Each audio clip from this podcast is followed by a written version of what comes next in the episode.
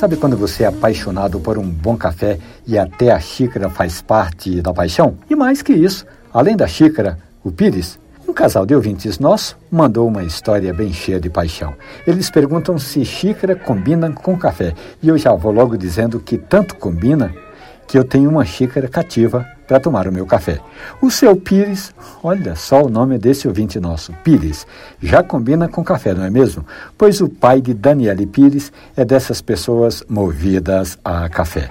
Ele sempre que tem um tempinho toma uma xícara de café e acabou passando esse costume para Daniele, que tornou-se apaixonada pelo café coado. Na família, o hábito foi se espalhando. Ela acabou se casando com Vitor Lins, um restaurador de obras de arte, que também gosta de café e sempre toma uma xícara de café antes de iniciar o trabalho. Vitor diz que tomar café ajuda a mantê-lo concentrado e atento a todos os detalhes do trabalho que faz.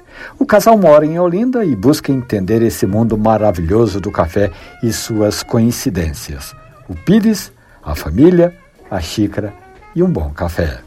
Essa e outras histórias estão na página da radiojornal.com.br ou nas plataformas de podcast. Café e Conversa. Um abraço, bom café.